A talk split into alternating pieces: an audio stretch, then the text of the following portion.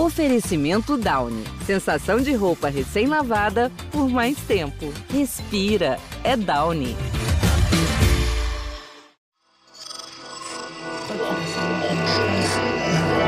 Esse podcast é, é apresentado por b9.com.br.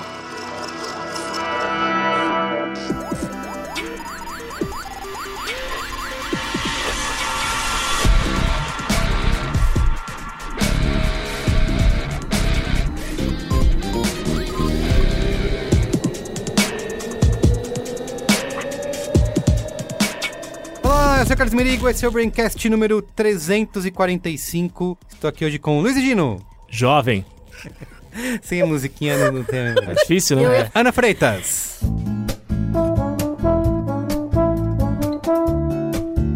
Voltei. Estamos aqui com duas super convidadas. Temos a Amanda Ramalho, do Esquizofrenóias. É, Amanda. Amanda.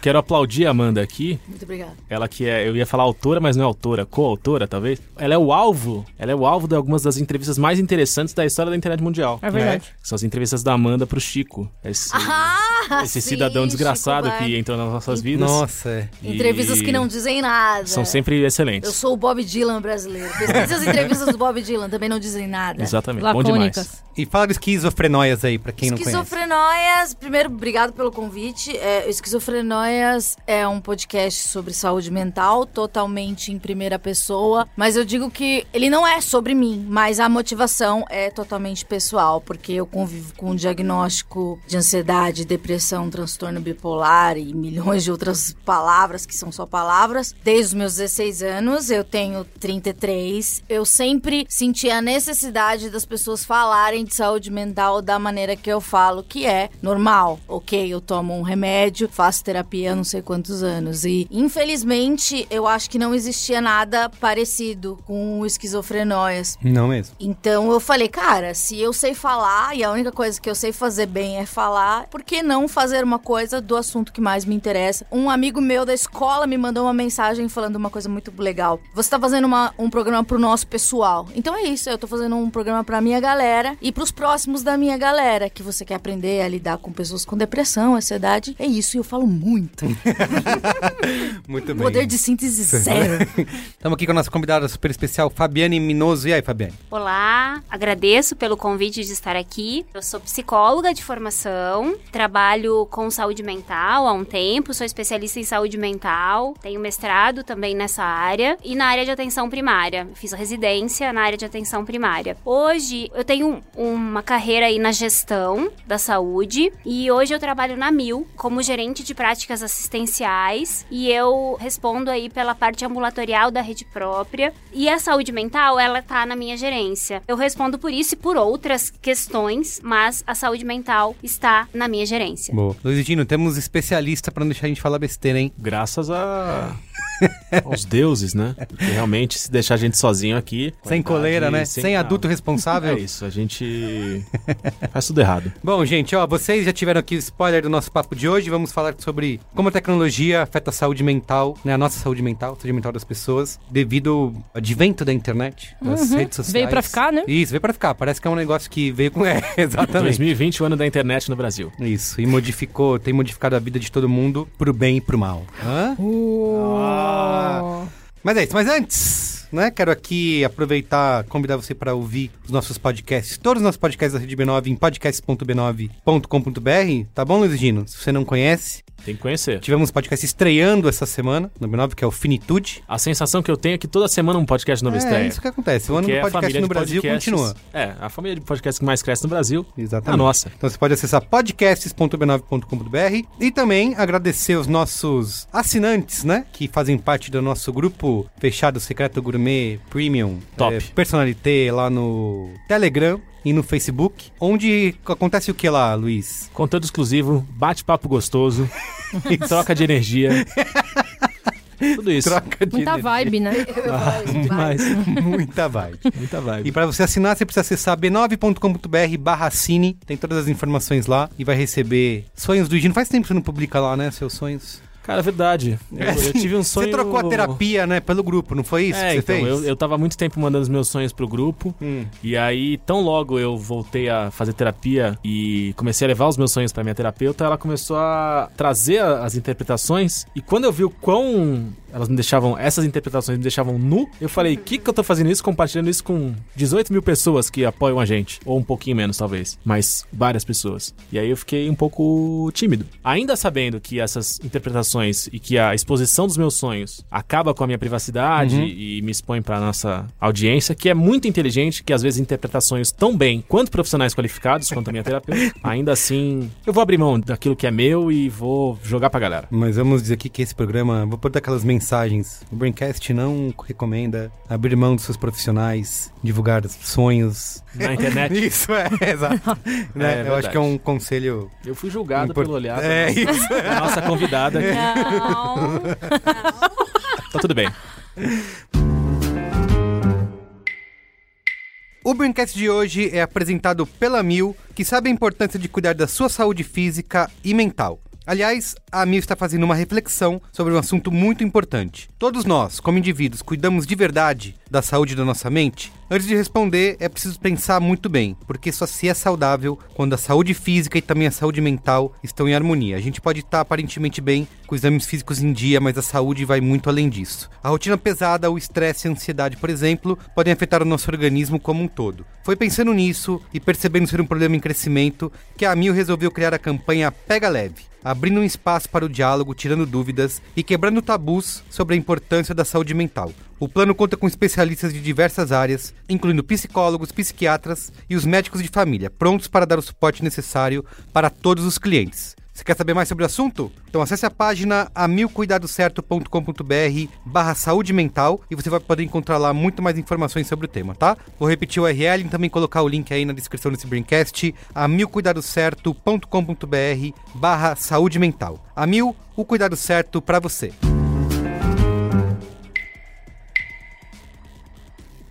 Bom, quero falar mais uma vez com você que nesse começo de ano aí, começo de 2020, tá procurando mudar de trabalho ou então tá procurando um talento para completar a equipe da sua empresa, porque com a Revela você pode fazer tudo isso acontecer hoje e tudo online, tá? Você não vai precisar ficar disparando aí um monte de currículos, passar o dia preenchendo formulários que quase sempre vão ficar sem respostas. E você que está contratando também não vai precisar ficar triando centenas de mensagens de currículos que chegam por e-mail. Com a Revela, você se cadastra só uma vez e vai ser encontrado pelas empresas justamente que procuram as habilidades que você tem. E se você quiser contratar, a Revela vai te indicar apenas candidatos dentro daquele perfil que você procura, tá? Tudo isso online, 100% digital, a poucos cliques de distância. O compromisso da Revela é provar que o jogo mudou para quem quer ir se encontrar em um novo desafio profissional ou então fazer a sua empresa crescer, tá? É só você acessar revelo.com.br barra e se cadastrar. Vou repetir a URL, ó, revelo.com.br barra Braincast. Revelo é tudo sobre pessoas. Muito bem, então vamos lá, vamos pro nosso papo? Qual é o papo?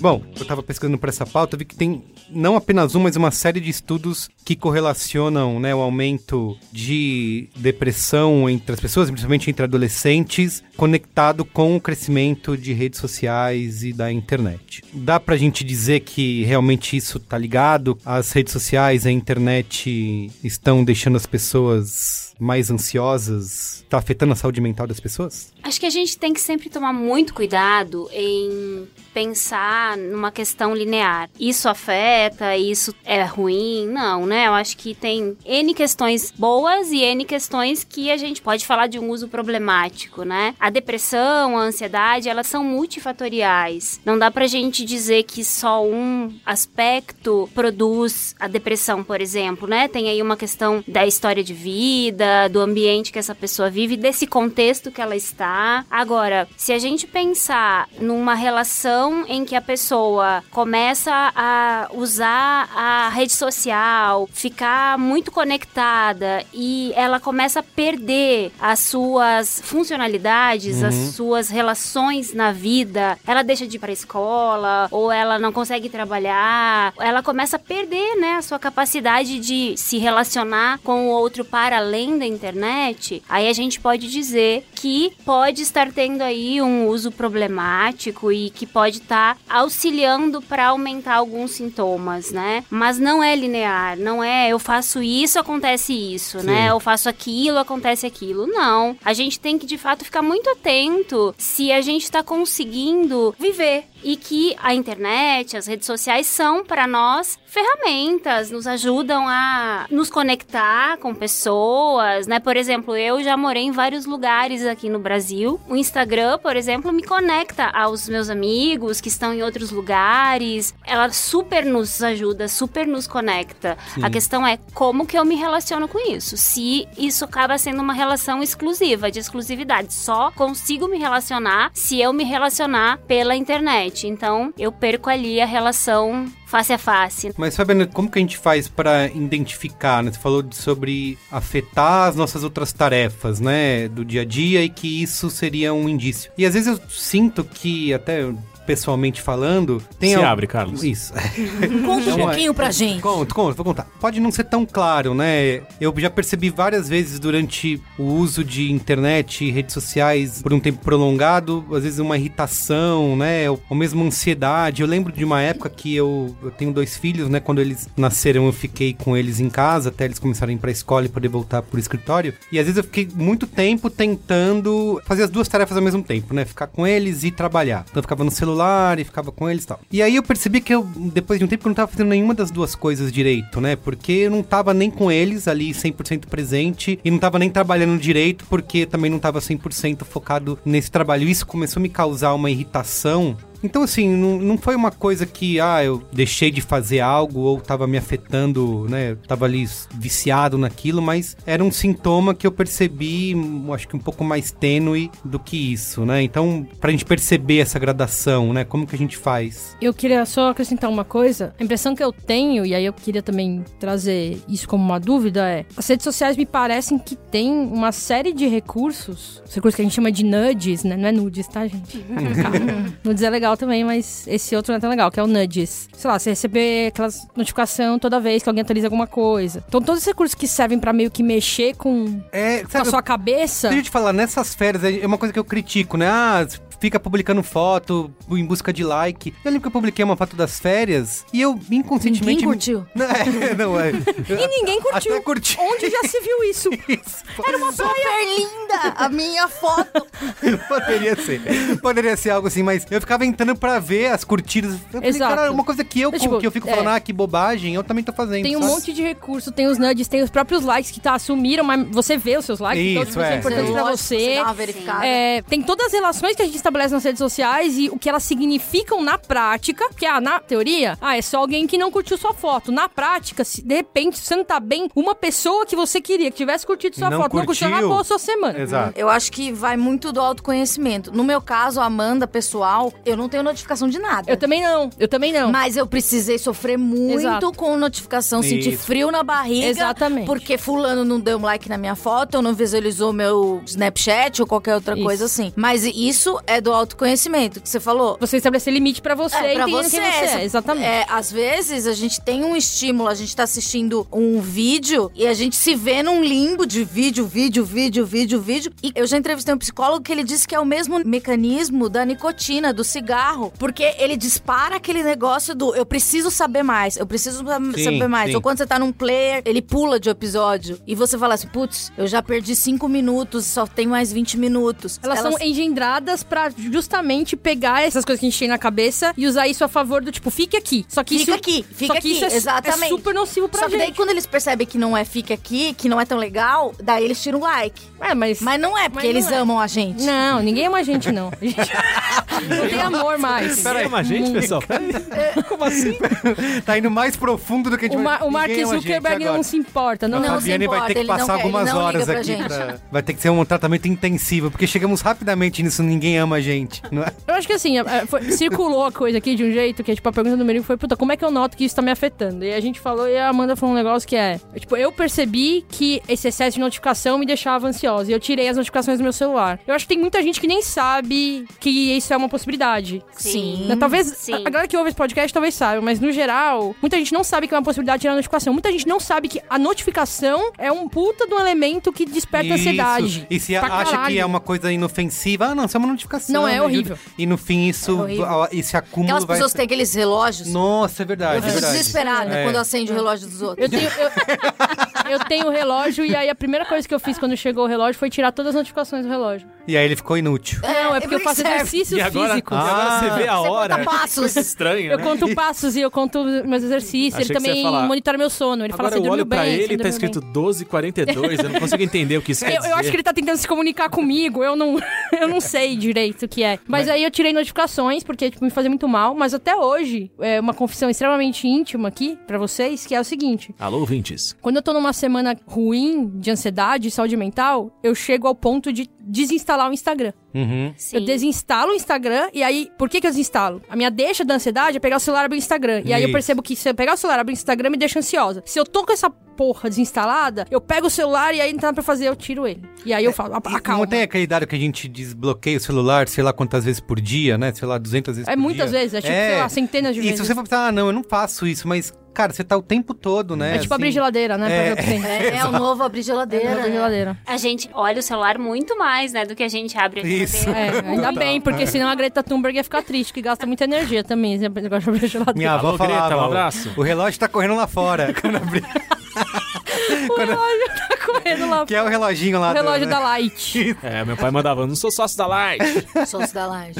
Bom, mas Sabiane, fala aí, como a gente pode identificar essa, ao ponto de que a tecnologia tá afetando tá- a, nossa saúde? Acho que vocês trouxeram aqui várias respostas pra isso, né? A primeira é de fato a gente se conectar com a gente mesmo e a gente se observar. Acho que esse é o primeiro ponto, porque às vezes a gente tá fazendo tudo tão no automático e a gente não se observa o quanto essa relação que a gente tá tendo tá nos deixando irritados, tá mexendo com o nosso sono. Quantas vezes a gente vai dormir com olhando Sim, tela sim. e aí demora horrores pra dormir, a E gente quando acorda, a primeira coisa que faz é pegar o celular. olhar o Isso. celular. Então, assim, eu acho que a gente aqui falando disso, e, e que bom que as pessoas possam ouvir, é vamos se conectar um pouco com a gente e ver o que que a tecnologia está nos trazendo, né? Existe aí um conceito, né, que é de joy of missing out, Uhum. que é a alegria de eu estar fora um pouco, né? De não estar tão conectada, que é um pouco isso que você falou. Tem horas que eu desconecto meu Instagram, né? Você percebeu que isso tava te fazendo mal, que você não tava ficando legal. A tecnologia ela tem que nos ajudar, ela tem que nos trazer recursos, ferramentas. No momento em que ela nos deixa mais ansiosos, nos deixa tristes porque, ai, porque a minha mi- Comparação também. Exato, pela comparação que eu faço, porque no Instagram, no Facebook, a- as pessoas só postam coisas de que elas estão felizes, Isso. elas estão viajando. E se eu começar a me comparar, eu posso sentir que eu não sou feliz, né? E, e essa coisa de eu buscar a felicidade, o que, que é a felicidade, né? Assim, Ixi, aí.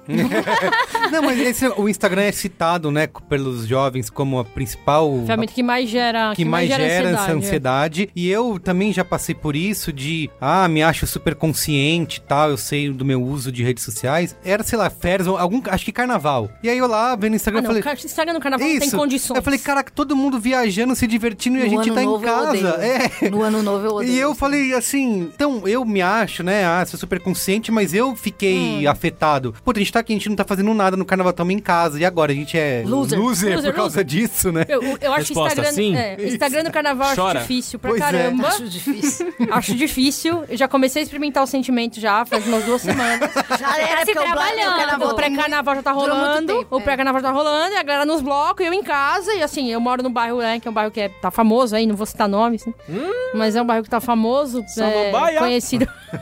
conhecida aí pela efervescência cultural. Eu sei que é só sair de casa, o quê? Com uma purpurinha com glitter, com a Já tá hot curtindo. pad, já tô curtindo. E eu tô no sofá no Instagram, todo mundo na rua, e, gente, a vida deles é maravilhosa. Eu tô aqui no Isso. sofá fazendo o quê? Assistindo Netflix. É, Isso que eu não é. quero, eu não tô afim de carnaval. E é, Eu não então. tô- é, Exatamente. pois Eu é. não tô afim de carnaval. Acho que é isso, você tem que se permitir não gostar ou não querer alguma coisa. Aí o que, que eu faço nessas horas? E saber o que. E Eu assim, quero ficar no Instagram. Eu não quero ficar no Instagram vendo essas pessoas me deixando ansiosa com uma coisa que eu nem quero fazer. Eu vivi um sentimento estranho no carnaval do ano passado. postou no. Facebook? Não. Ah, tá. Deveria ter feito isso, né? Talvez. É. São tantas redes e sentimentos e possibilidades. Mas eu vivi um sentimento, estranho. Eu passei muitos anos vivendo o carnaval. Eu sou um cara muito fã de carnaval, por exemplo. Peguei o gancho do carnaval aqui do Instagram. Esperava o carnaval chegar e vivia alegria, tal, não sei o quê. Botava ali um, um post ou outro e falava, putz, não traduzi na rede social a alegria que foi meu carnaval. Preciso no ano que vem. preciso no ano que vem melhorar. Senão as pessoas vão achar que eu não tô feliz o suficiente. Exato. E aí o que aconteceu? Você abriu uma live. Não, não. Aí, no ano passado, eu fui pensando nisso. Falei, putz, eu preciso Gente. mostrar pra galera como eu tô feliz. Senão não, Fez uma live, senão não Porque senão vão aconteceu, achar né? que a galera tá feliz demais. E aí o que aconteceu? Eu fiquei como tão que chu- você mostra? Fiquei tão chupeta que eu não, eu não postei um negócio no carnaval inteiro. Porque se divertiu de Porque verdade. você aproveitou. É. E as pessoas viraram pra mim e falaram assim: pô, cara, que pena, né? Você não fez nada esse ano no carnaval. Pô, como assim não fiz nada no carnaval? O carnaval foi maravilhoso, me diverti, curti. Não, O mano, cara uma árvore, falou, se uma árvore estar cai no meio da presente, floresta. Né? Exatamente. Se uma árvore cai no meio da floresta e ninguém tá lá pra escutar, ela, caiu de caiu? verdade? Ela fez barulho? Ah, fez barulho? Essa é a pergunta que eu quero deixar pra vocês. Tá e acabou o podcast. Mas que nem você falou, você tava com seus filhos, não sei o quê. Você não tava nem com seus filhos, nem, Nem nada, nem é. na- no, no trabalho. Então é isso, estar presente. Tem muito desse mindfulness que fala, fala-se muito. Quando você. Eu gosto desse exemplo. Quando você lava a mão, você lava a mão de verdade ou você lava automaticamente? Fica Ah, isso. querida, é eu tenho mais coisa- o que fazer, me dá licença. Exato, eu já você tô preocupada em limpar o germe, ali. você ainda quer que eu você tem preste que viver atenção. tudo. Quando você lava a mão depois de vomitar na sarjeta, você lava a mão Você mesmo ou que você automaticamente você, Você lava pega a mão? aquele gelo do tiozinho que tá do lado. Isso é lavar a mão? Fica a, a pergunta. Lavar, lavar na, na água da sarjeta é lavar a mão? Carnaval, né? Carnaval. É... O que, que eu ia falar? É, Falta de memória é um sintoma É. viu? de ansiedade. Não, isso sobre esse, essa questão que o Gino levantou. Tem também esse sentimento de que se eu não publiquei nas redes sociais, eu não vivi aquilo de verdade, né? Muito, acho que muita gente deve passar por esse sentimento de preciso compartilhar tudo a todo tempo, porque senão não existiu. Essa situação, depois que eu, putz, vivi dias maravilhosos, mas não postei que merda, eu transcendi que nem o Hugh Jackman em Árvore da Vida, né? A fonte, A né? fonte da vida, Isso. que ele vai chegar no Eu Chibalba. acho que é só a fonte, não é? Não sei. Fonte da vida. The Fountain, a fonte da vida. Ah, é mesmo? tipo Smallville, as aventuras do Superboy. Mas aí eu cheguei no ponto que é alguém um dia virou e falou assim: Porra, cara, e o carnaval? Eu falei: Não, vivi e tal, foi massa, fui não sei o que, fiz isso aquilo. Pô, você nem postou nada, hein? Deve ter sido legal mesmo. Que Falei, legal, Caraca, hein? bicho. É isso, Deu a o- volta. o ciclo da vida, eu dei a volta. isso. E aí o Elton John começou a cantar e foi show. Daí você se abraçou. Foi- Uma parada foi- que eu acho foi foda quase que isso. é. Talvez a Amanda seja a pessoa que pode mais trazer sobre isso. Porque tem um lance sobre produzir conteúdo pra internet. Também botam uma puta carga de pressão de estar sempre lá produzindo conteúdo e sendo relevante, falando com as pessoas, tá surfando o assunto, o último assunto da moda e ter que falar sobre. Que eu pessoalmente acho muito extenuante, assim. Ao mesmo tempo que tem uma cobrança minha. Eu amo seu conteúdo, pode continuar. Obrigada. Ao mesmo tempo que eu não queria, eu quero, porque, tipo, faz parte, também, de novo, aí, dividindo um tema bastante íntimo, mas no fim das contas, é, quando a gente parte do que a gente faz, dividir do conteúdo na internet, é procurar validação dos outros. Tipo, validação sobre o que a gente fala, validação sobre quem a gente é. E aí é, um- é esse ciclo horrível de, tipo, putz, eu não tô bem, não quero, não quero publicar. Aí, só que você também não tá bem, então você quer validação, então você publica. E aí também tem a pressão das pessoas que acompanham o conteúdo, eventualmente, no meu caso, porque eu não sou grande famosa, mas eu sei que tem um monte de influencer que lida com isso. É verdade, tem o... Que lida com essa pressão do público e aí, tipo, o cara tem que publicar todo dia. E se ele não publica todo dia, a galera vem Eu e vi ele... um, um post hoje, eu não sei quando vai esse programa, mas hoje, exatamente hoje, eu vi um da Dora Figueiredo, que ela disse que ela não ia twittar por enquanto, porque ah, não sei o que aconteceu, mas alguma coisa que ela tweetou foi polêmico, e daí ela se sentia desestimulada de produzir conteúdo. O que eu tento como Amanda, eu não penso que o, meu Twitter é a minha janela pro trabalho. Ela é também, mas se eu fico pensando muito nisso, isso me faz mal. Por exemplo, o Twitter hoje, eu odeio essa palavra, tá muito tóxico.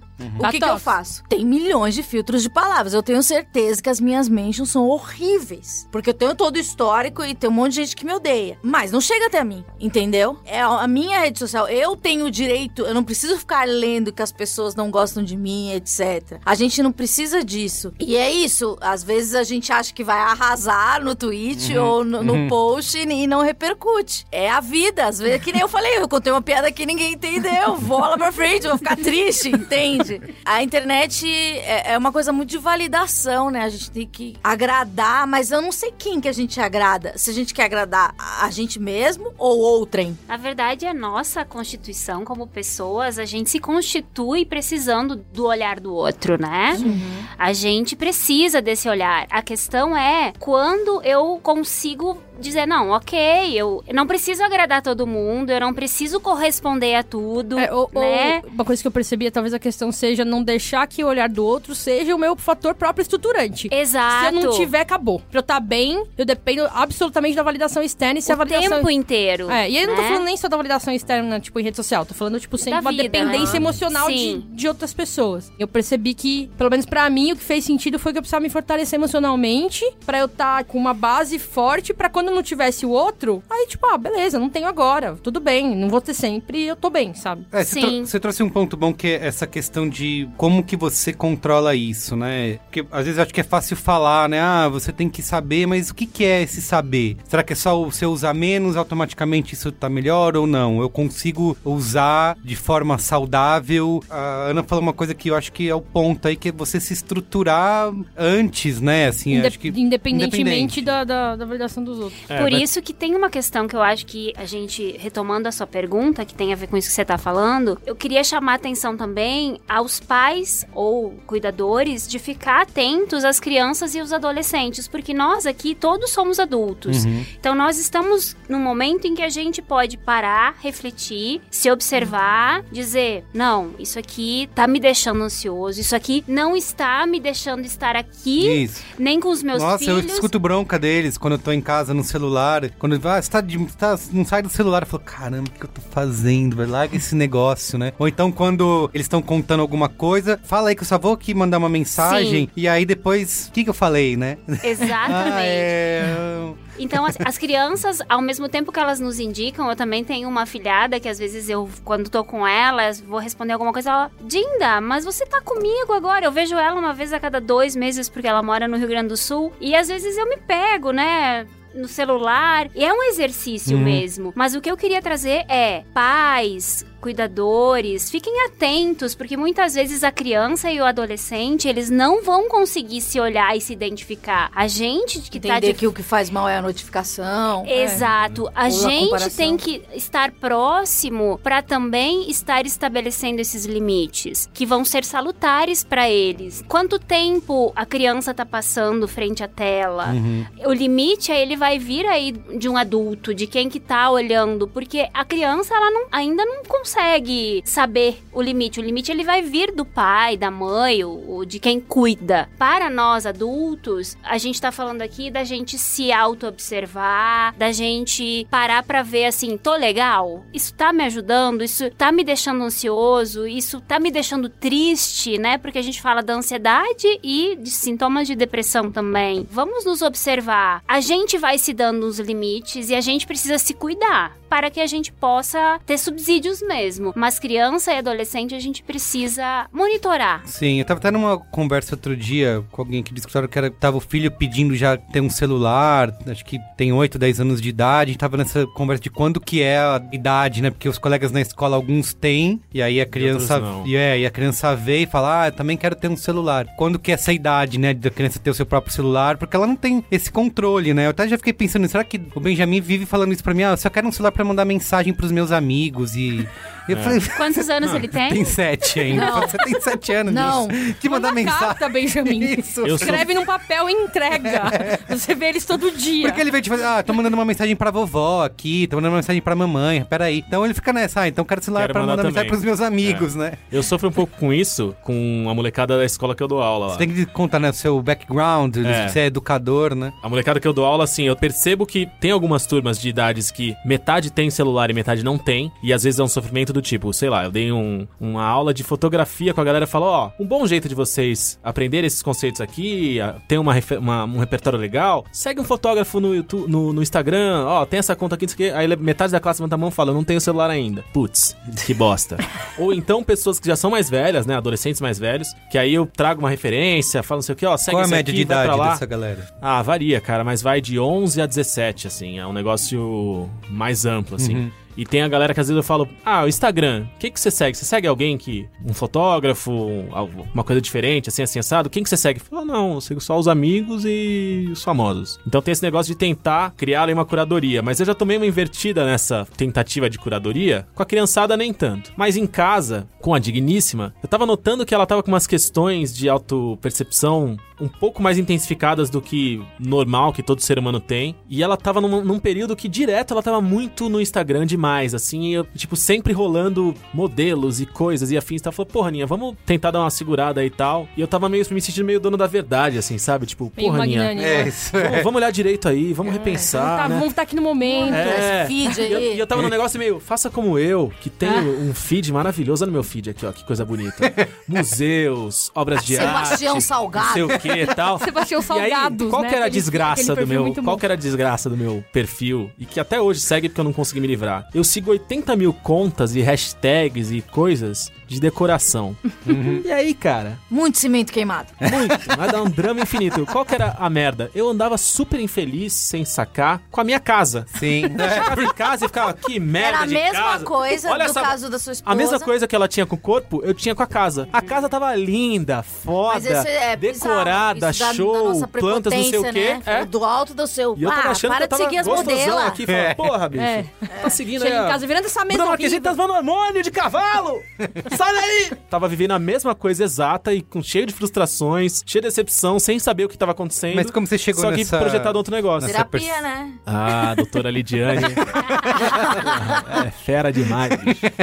Fera Entendi. demais. Segunda-feira ali, ó, 6h40 eu chego. Às vezes ela estica um pouquinho, sabe que as questões são intensas. Amanhã tem horário duplo, hein? Eita. Show. Porque eu tenho dois pontos. Você ter essa percepção, é um caminho que nem todo mundo tem. é, e a outra é você ter a percepção e conseguir se livrar disso. Porque- Mas primeiro, desculpa interromper, eu Deve. acho que pra você falar do outro, você tem que olhar pra você mesmo. Uhum. Que nem é o negócio da casa. Tipo, você olha pra você, você tá vivendo exatamente a mesma coisa. Só que a gente se acha tão conselheiro, tão. Eu até escrevi um texto que é, é, ele é bem prepotente, de certa forma, que ele chama Eu Não Quero Seu Abraço. Porque muita gente, me- ao longo das minhas depressões, ofereceram muito abraço. Só que ninguém nunca perguntou pra mim como eu me relacionava com o abraço. Se a minha família me abraçou. Abraço pra mim, eu- hoje vocês podem me abraçar, tá? Abraço pra mim, às vezes, ele acua, deixa mais com medo. Você tem que entender, tipo, a relação da sua esposa com o corpo, a sua relação com casa, a minha relação com o abraço. A gente tem que, tipo, se despir do falar assim, tá, beleza. Por que, que ela tá vendo tanta modelo? E o que, que eu tô fazendo? Nem chamo de humildade. Seria, eu não sei se é humildade, mas é tipo olhar pra você antes de você dar um conselho. E às vezes dar um conselho é a coisa mais que a gente não precisa quando você tá deprimido, ansioso. Porque o que, que a gente quer? A gente quer falar. Então, eu vou, vou chegar em você e falar: olha, isso me deixa mal, mal, mal. E você não vai falar, teoricamente, né, no mundo ideal, que eu tô certa ou errada. Eu acho que isso é, é o conselho que eu deixo pras pessoas. Se você quer dar um conselho, não dê um conselho. É, é Já dando conselho. Ouça as pessoas. Ouça, e daí cada um tem uma pessoa, uma, uma, uma dificuldade. Uma pessoa é uma mesa, um cimento queimado, qualquer bobagem, entende? E pra mim, cimento queimado é bobo, mas pra ele é um sofrimento. lance. então quem sou eu, Eu pra sofro. falar? Você é muito analisada. Muito! Beijo, doutor Otávio. Muito muito terapeutizada. Eu muito amo quando me, quando me elo, eu melhor elogio. Esse é um dos elogios mais interessantes que eu vi desde você é muito Eu hidratado. recebo bastante, desculpa. Ah, de- Você é de- muito desde, Nossa, mas é cara, você é muito muito, hidratado, sabe? brother. Porra, que orgulho. Você toma muita água mesmo. Analisada é o a doutora é o- aqui com é a mais legal. garrafinha. Eu não- Obrigada, muito obrigada. Show. Assim, ó, o que você tá dizendo pra gente é: vamos escutar o outro como ele é. Porque muitas vezes a gente olha o outro como a gente acha que Exato. ele deve ser, A gente né? projeta no outro. Exatamente, ou como a gente gostaria, A mas partir da nossa perspectiva, né? Exato. Então, assim, como que eu olho pra esse outro e vejo o que que para ele é importante, né? Como nosso amigo, como nosso filho, como nossos pais, como nossos pacientes, né? O que que é importante pra pessoa? Eu tava lembrando de um programa que você gravou e que perguntou assim: "Como que eu faço pra ajudar um amigo meu que tá super mal, tá deprimido, e só que eu não sei como que eu ajudo ele?" É simplesmente perguntar: "Eu tô aqui. No que que eu posso te ajudar?" Pode falar o Só a que você pessoa quiser. pode dizer, né? Só a pessoa pode dizer. É, porque uma, um, como o Higino fez, né, de forma errada aí, ó, que é, ah, você tá viciado aí com casa e mal-humorado com a sua casa, então arranca o celular da sua mão, você não vai mais acessar Sim. isso, e isso não é um jeito de resolver, É, certo? Você é. precisa... Um jeito que, por exemplo, nesse processo, de alguma forma, o Instagram pra mim, eu comecei a seguir um monte de perfil de saúde mental, que tem um monte de reflexão sobre autogentileza, sobre como a gente lida com as coisas, sobre temas que têm relação com autoconhecimento. Uhum. E aí, às vezes, o meu próprio feed me lembra como eu deveria lidar com o meu feed e eu não tô lidando, entendeu? Tá aí uma questão que você, retomando a primeira pergunta que você fez, é ruim, é bom, né? Isso que ela tá dizendo é exatamente o que eu acho que pode muito ajudar, né? É a gente se conectar com conteúdos que podem nos agregar. Uhum. Além do tempo que se trouxe, né? É a questão do que O que, que tá eu... consumindo. O sim. que eu tô Exato. consumindo? De que forma eu tô consumindo? É, e como que eu tô consumindo me afeta, porque é, é o que a gente tá falando. Sei lá, eu tenho uma lista de hábitos de higiene de saúde mental com tecnologia. Posso até dividir com vocês. Mas isso é o que funciona pra mim. Sim. Não quer dizer que outra pessoa que tem também problema de ansiedade, de depressão, vai lidar da mesma forma. Eu entendi que pra mim, eu tento, né? Não é sempre que eu consigo, mas, putz, se eu tô num evento social com os meus amigos, eu não pego o celular, porque eu não quero estar em outro lugar, porque se eu tiver em outro lugar, isso vai me deixar ansiosa, que é o lance que você falou, Melina. Uhum. Se eu preciso mandar uma mensagem, se eu preciso pegar o celular quando eu tô com alguém, eu tenho por hábito pedir licença e desculpa. Porque se eu faço isso, eu não vou ficar pedindo licença e desculpa a noite inteira. Isso, é. Né? Porque senão eu sou um idiota. E aí, e já bolado, cria até um... Então eu só faço isso quando eu preciso e eu É, peço isso cria um desculpa. ponto de... a- Tô pegando, mas todo é uma mundo- exceção. é, Exatamente. Talvez sirva como um aviso pra galera também. Do tipo, olha, licença, eu tô pegando aqui. É um gesto, entre aspas, não educado. Eu tô, É, né, Isso, me isso. isolando de você durante um tempinho, eu só preciso ver um negócio. Às vezes é um aviso pra pessoa do tipo, cara, eu nunca parei pra pensar o quanto eu fazendo isso de forma automática e eu faço de forma automática Exato. também é uma agressão pra com essa pessoa. Então, putz, vamos ligar e a pessoa que poderia sacar o celular uma hora sem reparar e ficar horas ali e falar, me tocar nessa hora também. Eu não sei como é que a gente normalizou você tá com alguém e você pegar o celular e ficar olhando. É, Porque é se- virou, é, eu não isso. sei como a gente normalizou isso, porque se a gente transfere esse hábito pra um livro, imagina você tá conversando com alguém. Isso, você começa a ler Você um tira um saca. livro Tinha um amigo que lia livro na balada. E Ele e era fica muito louco.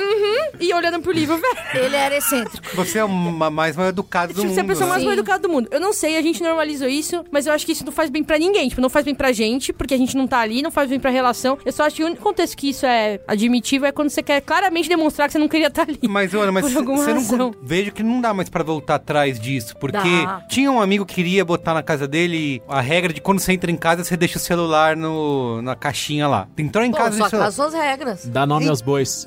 Um amigo, que Cite amigo é esse? amigo meu que não sou Gino, eu. Gino conhece. E, só que quando você faz um negócio desse, você passa a ser o chato. Ah, não vou mais na casa do fulano porque ele não quer deixar as pessoas ficarem usando o celular. É, É. babaca, ou sei lá. Cara, Um... se eu sou a chata. Se você me considera chato, você não merece vai. ser meu amigo. entende? Você não precisa ir pra minha casa, entende? Eu quero que esteja na minha casa as pessoas que concordam com as minhas regras. Não que eu incomode a pessoa, sabe? Se você se incomoda com o comportamento do outro, eu acho Então não que vai. não é um relacionamento saudável. Também bato muito nessa tecla. Gente, vamos ser amigo de quem é nosso amigo. Não é tipo, pá, a pessoa te acha chato? É porque muito fico obrigada, tem chato, outra que tá pessoa o tempo que ser inteiro falando, ó, tô conversando, você tá no celular aí. Aí passa Então, é foda minutos, isso, você no é, é foda aí. isso, porque, tipo, a pessoa que faz isso é a chata, É. mas a real é que ninguém gosta de estar É. com outras pessoas e a pessoa tá no celular tempo. Ninguém gosta disso, Mas é super chato. Entre visitar essa pessoa e dar uma olhada no novo lançamento Ei. de um decorado, um apartamento assinado na Praça Sério da que você tem essa República. brisa? Que que eu vou fazer? negócio? Adoro. Jura? Fico no refúgios urbanos ali, ó. Olha só. Que apartamentão, hein? Olha, o condomínio tá baixo. A gente usa muito no trabalho o conceito de be here now. Se eu estou fazendo uma coisa, eu vou estar fazendo aquela coisa naquele momento. Eu fiquei pensando nessa metáfora que você trouxe do livro, né? Você parar. Gente, é isso, né? Achei incrível. Sim, bom. é porque a gente não tá ali. Tá ali quer estar em, Em muitos lugar. lugares, Exato, exato. conectados com tudo. De fato, a gente precisa Sair dos grupos do WhatsApp. Não, e aí tem outra parada que é. Eu fico muito chocada e eu já parei pra pensar muito em como a existência de WhatsApp meio que cagou completamente a maneira como a gente se relaciona. assim. Total. Cagou. Mudou porque muito. eu fico pensando que muitas das minhas relações que hoje, por alguma razão, geram algum tipo de ansiedade quando elas acontecem por WhatsApp, eu percebo que se o WhatsApp não existisse, as minhas, as minhas relações com as outras pessoas seriam completamente é, sem, sem atrito. Tem uma tia na família que ela é psicóloga, ela já falou que atende muita gente que chega no consultório com problemas de relacionamento causados por internet, Exato. principalmente o WhatsApp. Exato. Que é, ah, eu mandei mensagem, a pessoa leu, mas ela não respondeu. É. Será que ela não quer falar comigo? O que será que aconteceu? Eu fiz alguma coisa errada. Questão de minutos, a pessoa fica noiada, fica olhando o celular toda hora. E tem toda uma dinâmica de relacionamento hoje, né, baseada nisso, né, nos likes. Ah, Exato, Se você der exato. três likes em três fotos antigas, então quer dizer que tal tá- coisa. é, é, tem toda né? uma- Tem existe- toda uma regra que... Existe um monte de dinâmicas não faladas, mas que Isso. todo mundo assume que são verdade, de relacionamentos amorosos ou não. Isso, Por exato. WhatsApp, por Instagram, que são horríveis. Será que se eu sei. der like a pessoa vai achar que eu tô afim dela, mas eu só realmente Cara, gostei- quando eu tava no Tinder, eu demorei muito pra entrar no Tinder. Daí, entrei no Tinder, sei lá, pra mim era um monte de amigos, né? Um monte chat. Um cara falou assim: você é nova aqui. Falei assim, Nossa, parece um. foi, foi muito filme, um bar Esse cara, eu não tá sei o nome ligado? dessa pessoa e eu queria muito lembrar o nome, eu não sei quem é esse cara. Ele falou, você é nova aqui. Deu, por quê? Porque você responde muito rápido. Nossa Você não... senhora, Daí eu é- falei, eu não li o protocolo. Isso, tem isso, não pode Tem um responder. protocolo, porque eu, eu me mostrava muito solícita. Ah, E não, era falou um bagulho bosta, falou pro- bosta. Daí eu falei assim, gente, que coisa horrível. As pessoas, elas têm que ter o azulzinho, elas têm que seguir o protocolo do Tinder. São muitos tipos de relacionamento que a gente tem que se adaptar. Eu, eu acho muito absurdo. É, Então eu eu não, não, vou tenho responder azul. rápido demais, senão vou parecer que É, eu tô não sem tenho, fazer é, nada. eu não tenho tiquezinho azul também. Tipo, eu não. Mas é pra mim, não é pelos outros. É tipo assim, É se, eu não, é. se eu te ignorei, eu não É. vou me sentir mal. Não, eu não tenho porque eu não quero no ver. WhatsApp você pode desligar, não é? Quando eu a pessoa desligo. recebe. Então eu não quero saber quando leram ou não a mensagem. Tipo, não Isso é quando... E tem também de estar online ou não, né? Isso também pode ser É, isso desligado. eu também não tenho. E o WhatsApp, quando você quer desligar, ele fala assim, só que você também não vai ficar sabendo quando a pessoa... Visto por último, né? Isso, é, o tem visto por negócio. último. Não tenho nada disso, pois preserva minha saúde Não, então, eu, mental. eu não me importo tanto com. Putz, deu tiquinho azul e não me respondeu. Mas eu recebo muito feedback que é: caralho, você já leu há 20 horas e não respondeu ainda. Uhum. Eu respondo Visualizou e não res- respondeu. Eu visualizo, respondo mentalmente. É, falar, total. Acho que a resposta que eu quero dar é essa. Mas eu vou aguardar. Mas isso maturar, pode causar um sofrimento. E vou ver se é realmente isso que eu quero responder. E aí eu esqueço. Ah, eu, eu já e aí fritei tem muito. sofrimento, cobrança, relações complicadas, assim, as pessoas começam a criar já A criar histórias, é. Outras é. histórias e, Não, e eu já começam a fritei- falando, mas não teve nada disso. Eu já, eu já fritei muito com isso. E eu percebi que eu tinha mais tendência, por ser uma pessoa ansiosa, a criar histórias mirabolantes e horríveis e criar razões ruins para as pessoas não terem me respondido. E aí o meu exercício mais recente, que tem funcionado, que eu nem sei como eu fiz, mas é simplesmente assumir que existem outras 75 razões pelas quais a pessoa não respondeu. E a última delas é que ela não queria falar comigo. O mais louco é que muitas vezes eu venho a descobrir depois que é porque ela realmente não queria falar comigo. Mas pelo menos na hora. E só reforça o que você já pensava Mas inicialmente. pelo menos na hora eu não fiquei ali, sei lá, passando o dia inteiro Cara, mas falando é assim, uma- nossa, mas será que. Mas que uma baita força de responde? Tá vontade pra comigo. conseguir fazer esse, isso daí, né? Eu acho que, conseguir... de verdade, é muita, muita terapia, mas Uhum. também muita, mano, instinto de sobrevivência, porque o negócio vira assim, ou eu- Cansa, né? Cansa. Cansa Ou eu aprendo a mesmo. lidar com isso, ou eu vou sair do WhatsApp e jogar meu celular no lixo. E aí eu não É, queria fazer isso que eu ia então- eu, eu- é uma pergunta que eu ia fazer. Se, pra quem tem depressão, tá sofrendo desse jeito, tá ansioso e tal, se redes sociais é um ambiente adequado. E eh, pra mim a resposta é que não. Eu acho que Só que você vai fazer o quê? Você vai proibir a pessoa? Não, você não vai acessar. tem uma recomendação assim, falar, olha, joga seu celular fora, existe isso no mundo de hoje, Acho que vai de cada pessoa. onde né? tá todo mundo conectado e... É, eu acho que, exato, vai de cada pessoa, porque a gente tava falando antes, tem alguns mecanismos que podem ajudar, não só atrapalhar. Vamos pensar se a pessoa tá com sintomas de depressão, não tá legal. E aí ela, sei lá, tá começando a se relacionar com alguém e ela fica querendo esse reconhecimento ou querendo esse retorno e fica monitorando o WhatsApp. Leu, não me respondeu. Vai ficar intenso pra ela, né? Vai ficar mais sofrido. Mas tem outras questões que podem ajudá-la. Que nem você falou, tem perfis legais. Tem perfis legais, exato. Acho que nesse ponto, quando a pessoa tá mal, ela precisa procurar ajuda de um profissional. E, gente, quer Né? saber? Tipo, eu acho de verdade que eu não posso me dar o luxo de pegar meu celular e tirar o WhatsApp dele. Isso, Porque é. eu uso pro trabalho. Uhum. Tipo, eu não posso virar pro meu chefe e falar assim: você não pode mais comunicar comigo por WhatsApp, você não vai ter um meio pra falar comigo. Mas se eu tivesse um trabalho em que isso fosse possível, sair do WhatsApp pode parecer uma medida extrema em termos de vida social, mas eu não hesitaria em fazer isso Uhum. por um tempo hoje se eu entendesse que isso ia fazer bem. Olha, não com WhatsApp, mas com redes sociais, tipo, sei lá, Twitter, Facebook, Instagram. Eu Exato. sempre usei como desculpa, ah, não, mas eu trabalho com internet, com conteúdo, então eu preciso estar conectado e vendo o que tá acontecendo. E às vezes eu me pergunto se Você realmente... tá no TikTok? Não, não tô. Então.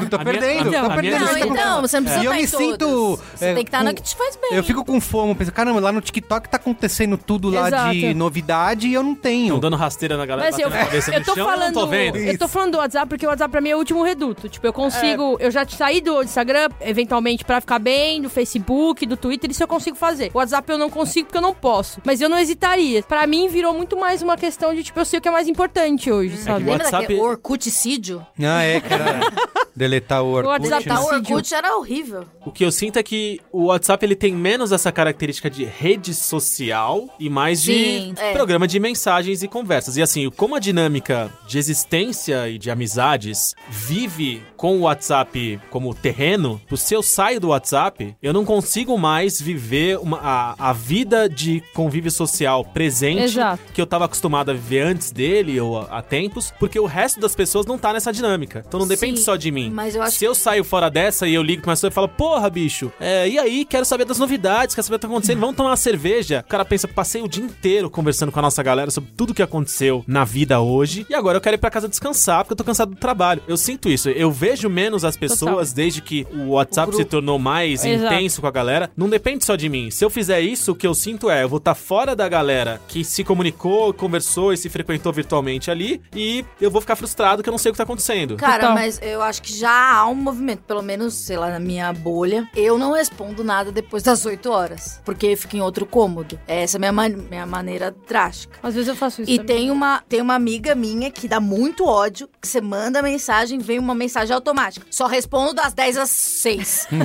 Mas é um movimento, Sim, entende? Sim, sim. Porque ela é booker, ela é agente de DJs, então as pessoas mandam mensagem 3 horas Lógico, da manhã, né? é isso. Então é uma medida, mas é isso. Eu falo, mano, é muito chato. Daí aparece um puta bloco lá, um parágrafo, só respondo, não sei o que. Você falo, sabe que uma coisa que eu pessoal. incentivo Mas bastante- é necessário pra vida dela. O Merigo, cara, ele fica mandando mensagem 11 e meia da noite pra falar Não que ele, tá, que ele tá plantando melão na fazendinha dele. Pô, não dá, gente. Não, no Stardew Valley. É. É uma coisa que eu incentivo a galera a usar É aqui. virtual isso? É virtual. eu, eu falei zoando. Olha a carinha, olha a carinha de safado que ele, que ele fez. As pessoas que assinam a Brancasteria Gourmet Hum. têm acesso a vídeo através da força da imaginação, conseguem ver a cara dele. Então assine você também, Lógico. faça parte dessa comunidade. O Merigo fez uma carinha de safadeza, ficou vermelhinho na Dei moedas pra ele no jogo, é quando ele isso. disse que ele tá jogando Stardew Valley. Uma não coisa que eu incentivo a galera a usar, é, até aqui no trabalho, que é o Slack, né? Como Que é o bom ferramenta. senso, né? É, o bom senso, mas por que que acontece? A galera trabalha no- nos escritórios, nas empresas e todo mundo fica se comunicando no WhatsApp, onde você pode mandar mensagem em qualquer hora e acha que o trabalho nunca acaba, né? Porque você pode ir lá e mandar uma mensagem. E às vezes tudo bem, eu entendo que alguém pensou em algo no domingo e ela quer mandar pra pessoa. No WhatsApp não dá, porque ela vai receber aquilo na hora, né? Não tô fazendo propaganda do Slack, mas aqui é uma das ferramentas usadas em ambientes empresariais, Slack. de trabalho, que você pode definir esse limite que você falou de, ó, mensagem é só no horário comercial. Então se você mandar uma mensagem fora, ele te, ele te avisa, ó, tudo bem, você pode mandar essa mensagem, mas a pessoa só vai receber depois quando for 10 da manhã do dia seguinte. São algumas ferramentas que acho que ajudam, né, nesse controle. Eu achei genial fazer isso, ó, só responde tal em tal hora. A pessoa não fica ansiosa que você não respondeu achando que você odeia É, ela. Quando eu acordo, os meus grupos têm 200 mensagens É. não lidas. A, a questão do Slack e de outros. Eu não sei o que é isso. Se eu entrar, será que vai ter amigo meu nessa rede? É um aplicativo Vai. pra O tra tá usar lá, pra trabalho. infelizmente. Ele tá? É Infelizmente. tipo um. É um, é Mas a questão era essa. aplicativo de chat pra É, trabalhar. o Slack né? pra gente era bom justamente por isso. Só por ele ser um aplicativo diferente e ter esse Aplicativo de- diferente, é um trabalho é ali. diferente. Você sabe que ali Ah. é só pra trabalho. Só de ter o aplicativo diferente, de você se relacionar de uma forma diferente. Então, só disso, ele já criava um ambiente mais agradável pra você É, então, trabalhar. outro ambiente, e é o outra outro relação. ficava numa mais relax. Sim. Eu acho que tem alguns sinais de alerta, né, que a pessoa pode ficar de olho pra entender quando ela tá as redes sociais estão afetando a vida, que é primeiro essa questão da irritação, né? Eu acho que observar essas variações de humor, né, acho que é importante. E apesar disso que eu falei da pessoa, de seu amigo ser chato, acho que esses alertas também servem, né? Sim, a pessoa, tipo, quando- se alguém fala pra Exato, você, desliga é. o celular, fica aqui, e você fica putaço, É, isso é o fim do mundo. é isso, isso. Oi, então. temos um problema, né? É. E eu também um Sono pouco- também é um. É um Tá afetando é o sono, uma, perdendo- É uma dica. Tá Ah, usando se seu- você aco- Eu acordava à noite e ficava, entrava nas redes. É, ou Como você fica tá, em outro cômodo, eu não entro, mas... você tá dormindo muito tarde, tá acordando no, meio da noite não consegue mais dormir. Nossa, eu já passei. Sabe que onde eu já perdi sono? Discutindo na internet. Que era. Aí, meu amigo, Exato. aí você também, Exato, né, pior Carlos Merigo? Que é assim, aí você fica exasperado, não preciso responder. Aí você fica pensando numa resposta. Não posso te ajudar, Não, agora né, eu vou amiga? lá, eu vou. Aí, amiga. É porque você fica muito elétrico, Aí fica, né? fica, fica. E é- aí Fica, fica, fica, fica. fica, fica, fica. fica e não dorme. Deve uma resposta, né? a pessoa não demora. E ninguém tem um favorito. E quando você pensa numa resposta incrível e você responde, a pessoa nunca te responde. É, exato. Que- Filha da puta! Ignorado, Mas eu né? acho que Ignorado e é eu, quando eu recebo tipo, algum tipo de provocação, eu sempre não vou responder. Eu falo, não, não vou responder. Porque é isso, né? Se você responder, aquela discussão vai continuar. É justamente isso que aquela outra pessoa quer, né? Essa provocação. Tem O estratégia. negócio acaba. Tem que. estratégia que já foi discutida em, em outros programas, que a gente tava aqui, que simplesmente você responde, teu cu. É. E aí você, assim, nem se preocupa em formular uma resposta, não ocupa o seu cérebro com aquele sofrimento e nem dá à pessoa o prazer de Mas se você responder, sentir. você já deu. Já era? É, já era. Você deu pilha, atenção. pegou é, pilha. Você deu atenção. Uma coisa sobre o Instagram, né? Que eu acho que é importante todo mundo ficar sempre consciente é da realidade editada, né? Tem todas aquelas brincadeiras de, ah, tem aquela foto do Instagram que parece super casual. E aí, acho que tem um, um ensaio desse, né, na internet que mostra a foto e mostra como tudo foi uma grande produção, né? E tanta coisa envolvida. Ou seja, aquilo que você tá tentando alcançar é inalcançável. Como, Não é real, né? É, como uma vida real, né? Sim. Uma outra dica pra como você identifica, né, que eu achei bem interessante isso que você tá pensando, é, isso que eu tô olhando tá me deixando triste? Eu é tô... O, é a Marie Kondo. Does it bring me joy? É tipo, me traz alegria? Se não, Cara, é, tá me deixando triste, eu tô me comparando, eu tô querendo ser essa pessoa, eu tô querendo ter o corpo dessa pessoa, e isso tá me deixando pra baixo, isso não tá deixando Prestar eu ser atenção no que eu. sente, né? Em, em relação àquele conteúdo, né? Que você. Eu acho isso muito sério. A pessoa tá deixando de fazer as coisas que são fundamentais pra viver. Uhum. Sabe? Eu tô deixando de comer, eu tô deixando de ir ao trabalho. Como as pessoas comiam sozinhas antes de existir celular, né? Acho que morria de assim? fome. elas, tinham, elas tinham que se deparar constantemente com aquele vazio que gato. aquele, aquela.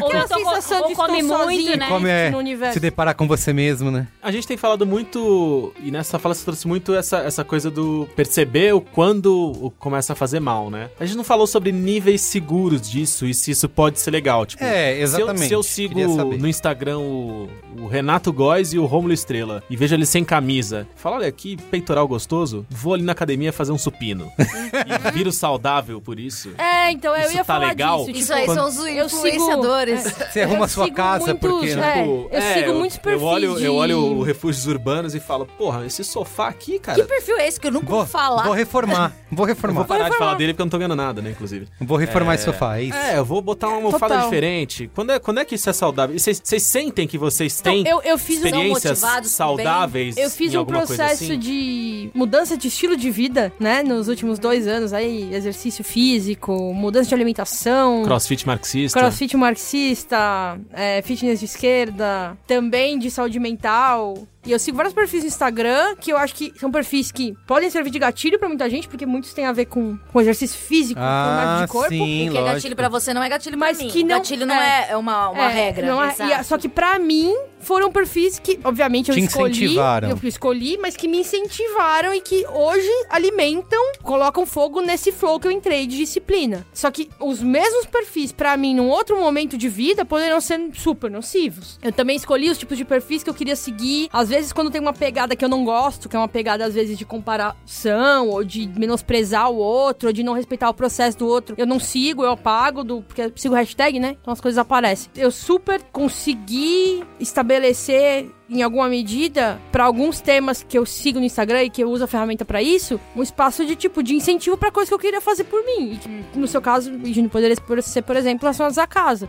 Mas Ah. se você não tá bem, A hashtag apartment therapy, pra mim, não tá funcionando bem. não, mas se você não tá bem, esse negócio pode ser só um negócio que te lembra quando você não consegue fazer o que você quer fazer. O mesmo estímulo pode ser pra uma pessoa que tá bem mentalmente, uma fagulha pra você levantar do sofá e fazer o que você quer, mas pode ser alguma coisa que te lembra que você não tá fazendo o que você quer. Que vai te deixar E mais que vai no te sofá deixar ainda. mal. Não é tanto o que tá lá, mas é muito sobre como Seu você momento. tá. Seu É. momento. De você saber respeitar também esse momento. Como que você vê isso, né? Exato. Que é, é que a Amanda falou, que é gatilho pra mim é totalmente diferente Exato. pra você. E o que me faz bem é totalmente tal- diferente do que talvez te faça Exato. bem, né? Eu acho que uma coisa que mudou minha vida bastante foi uma noção de autogentileza, saca? Um dia eu tava lendo um negócio e alguém falou assim: tipo, era uma frase dessas motivacionais meio toscas, mas que fez sentido pra caralho, que era. Tipo, ah, se um amigo seu chegasse e falasse, nossa, eu sou horrível, não consigo nada, o que, que você ia falar pra esse amigo? Você ia falar, mano, nada a ver, você é ótimo, tá tudo bem, respira fundo. Por que, que tipo, quando é a gente, a gente É. fala, você é um lixo mesmo? É.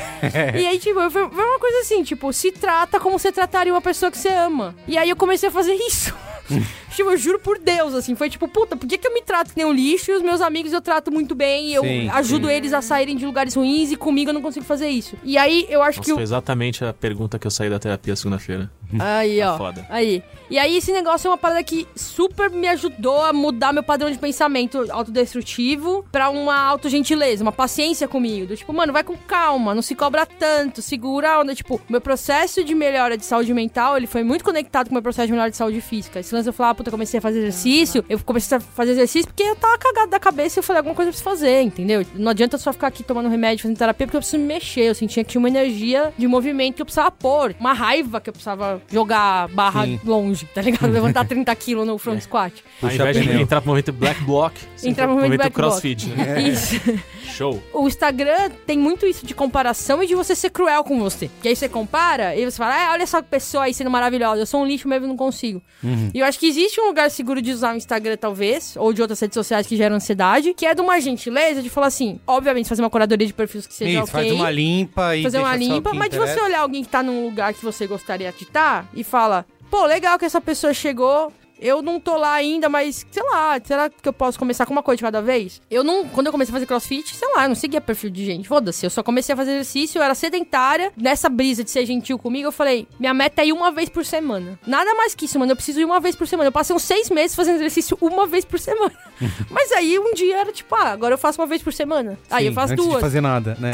E aí, tipo, depois É o disso, processo. eu fui lá e aí eu já consegui entrar no Instagram e ver perfis de crossfit e não achar que eu era uma farsa, que aquilo não era pra mim, que eu tava vendo aquilo, mas semana que vem ia furar. Sei lá, foi um. Abri meu coração aqui, mas. Show. A gente fala, a gente A fala- Compaixão, você tá falando Mion. disso, é, né? é, bem coaching, bem coaching mesmo. Tem alguma coisa, Fabiana, nessa relação das pessoas com depressão, com eh, doenças mentais, que a tecnologia e a internet tenham um, o lado positivo? Sim, exatamente isso que a gente tá falando, né? De a gente se conectar com alguns perfis que ajudam. Uhum. A gente tem exemplos, assim, de pessoas trans, por exemplo, que encontraram ali num grupo. Ah, ah, sim, o no- apoio. No Instagram, um apoio, e a pessoa se encontrou com ela própria Hum. mesmo. Assim, ah, eu, agora eu tô me entendendo, Entendi. agora eu tô sabendo como é que é. A internet Ah, faz a gente se sentir parte. Exato. Ela trabalha questões de minorias que muitas vezes não eram trabalhadas. É difícil de ser trabalhada, Uhum, né? Entendi. E isso que vocês trouxeram, né, da gente fazer algo que a gente tá vendo que vai fazer bem pra gente, é bom, é positivo, né? Tá dentro dessa sua pergunta. Sim. E tem o aspecto da informação também, né? Porque é um assunto que sempre teve muito preconceito, né? A pessoa eh, assumir que ela tem uma depressão, né? Que ela tem um problema de saúde mental, ela procura ajuda. Eu acho que eu vejo cada vez mais conteúdos, o próprio podcast da Amanda, eu acho que é um que leva as pessoas a, a entender coisas que ela nem sabia que tinha e daí em diante procurar ajuda, né? Exato, porque ainda é um tabu, Sim. né? A questão de procurar ajuda porque eu tô sofrendo de algo da saúde mental. Tem aí toda uma história de que se eu procurar o psicólogo, eu vou ser louca, ou se eu procurar o, psiquiatra, né? É, ainda é um tabu. Então a gente tem discutido sobre isso e acho que a internet pode ajudar a desconstruir esses tabus também. Na internet, uh, as outras formas de comunicação, né? Tem questões super positivas, como tem questões problemáticas. Eu volto a dizer, isso tudo tem a ver com a relação que a gente estabelece com a internet, com as redes sociais, com o WhatsApp. A gente falou bastante sobre rede social e sobre. Com rede social, a gente falou muito sobre relação, né? Comparação, o que a gente espera do outro respondendo pra gente. Eu e o Merigo, a gente tem um vício em comum que pega na nossa vida, que é o vício por videogame. Não, imagina. Imagina. Vício nada. É. Mas que A gente isso? joga e é sempre. Joga de forma E saudável. é sempre uma desgraça, né? Às vezes joga demais, aí fala que sentir que o dia passou e foi uma bosta. Nos videogames tem um exemplo interessante sobre a evolução da consciência dos problemas mentais e pra onde isso tá indo. Um estúdio, acho que inglês ou americano, não lembro agora. Mas uma produtora de jogos, né? Um estúdio, uma produtora de jogos famosa, fez Devil May Cry, fez uma, uma série de jogos famosos. Eles fizeram um jogo super premiado que ele contava a história de uma guerreira celta na época dos vikings e do etc e tal, que vivia numa aldeia que foi invadida por vikings e a aldeia inteira foi morta, foi assassinada, incluindo o parceiro dela. Só que ela sempre sofreu de psicose e de esquizofrenia. Então, na época, ela era tratada por todo mundo como a amaldiçoada. O propósito do jogo é te colocar dentro da cabeça dela, jogando na, na, na pele dela, e ver como a psicose se Que dá foda. num momento tão distinto do nosso, assim. E era uma onda muito louca, porque assim, diferente da maioria dos jogos que tem ali uma, um certo padrão, ah, um jogo É de o ação. Hellblade, né? O Hellblade. Tem uma saca...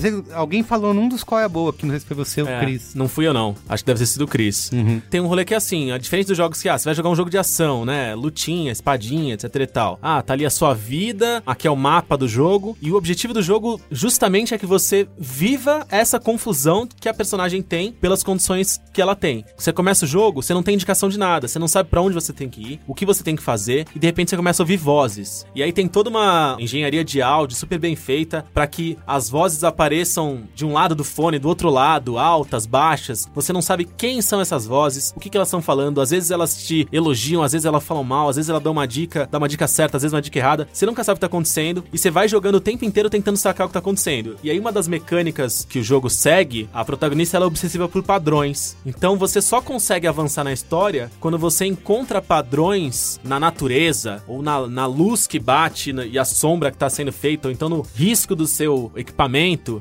que lembram e que fazem padrões de runas. E aí quando você vê isso, você consegue liberar o espaço e uma porta e tal. Tudo é construído no jogo para que você mergulhe e entenda como é que é a, a situação dessa personagem que tem essas condições. Eu trouxe isso porque justamente a galera que fez o jogo, eles foram super apoiados por uma equipe de psicanalistas e psicólogos de Cambridge, da Universidade de Cambridge. E aí depois disso, tão apaixonados pelo tema, eles evoluíram e agora estão construindo. Eles têm um projeto que ainda não foi lançado, tá em fase de desenvolvimento, mas é um projeto que busca colocar como controle não mais o joystick, mas sensores que aí começam a medir batimento cardíaco, movimentação dos olhos na tela, para que ela comece a tentar treinar e entender como lidar com esses sentimentos dentro de si para conseguir passar de fase, conseguir avançar na história, Nossa, que conseguir demais. Que louco. então é um, é um projeto bem bem interessante, assim, que vai por um outro lado, não só da percepção e da experiência, mas de um exercício prático que te leva a uma situação de maior tranquilidade. Tá vendo? Tecnologia Muito não é, só, não é só problema. Só que a gente, o que a gente faz, Carlos? Fica, Fica- colhendo melão Melão. às 11h30 da noite. Mas é uma forma de terapia também, não é? Pior que, pior que é, a gente teve... de- Desgraçado ou não essa situação, a gente mandou uma mensagem essa semana, porque Isso. vários jogos trazem pra É, gente, pra outras pessoas, uma sensação, sei lá, se eu- às vezes eu sento no, no computador, jogo três horas e falo, putz, três horas da minha vida que eu deveria estar lavando louça e não lavei, e deixei pra lá as coisas que eu queria fazer. A desgraça do jogo da Fazendinha traz uma sensação bucólica e Isso. aprazível. É, é. De satisfação, Relaxamento. relaxamento, e eu- a gente não sente essa- esse negócio ruim, né? Não volta o sentimento ruim quando a gente joga Stardew Valley. Que desgraça, hein? Muito bem. Bom, tem mais alguma coisa que vocês queiram falar antes de ir pro qual é boa? Sejam gentis com vocês. Nossa. Eu sempre termino no meu podcast e falo paz nos estádios. Os alienígenas, quando eles Ah, chegarem sei aqui. lá, a gente não consegue a paz mundial, vamos tentar a paz Pelo- nos estádios. começando né? pelos estádios. E procurar um tratamento não te faz é, inferior a ninguém. Exato. Não te faz mais fraco. É super normal ir a um médico. E saúde mental, na minha visão, acho que ela devia ser classificada como saúde mesmo. Eu sei que tem que classificar, porque ainda é uma coisa teoricamente nova, mas acho que é, a gente tem que pensar em saúde mental como pensa-se em asma ou diabetes, é uma coisa, esse Exatamente. problema no coração. É um problema. E você consegue tratar com terapia, remédio, crossfit ou qualquer outro é, esporte. Esporte é muito importante também. Não tenha vergonha de pedir ajuda e você não tá sozinho. Existem muitas pessoas que pensam como você. A gente tem que desconstruir muitos conceitos. É muito bom que a internet dê oportunidade para que existam essas coisas e, e também rede de apoio, né, que se fala. Exato. E as pessoas se sintam próximas e juntas. Super Exatamente. analisada, Amanda. Muito É bem. isso, ó.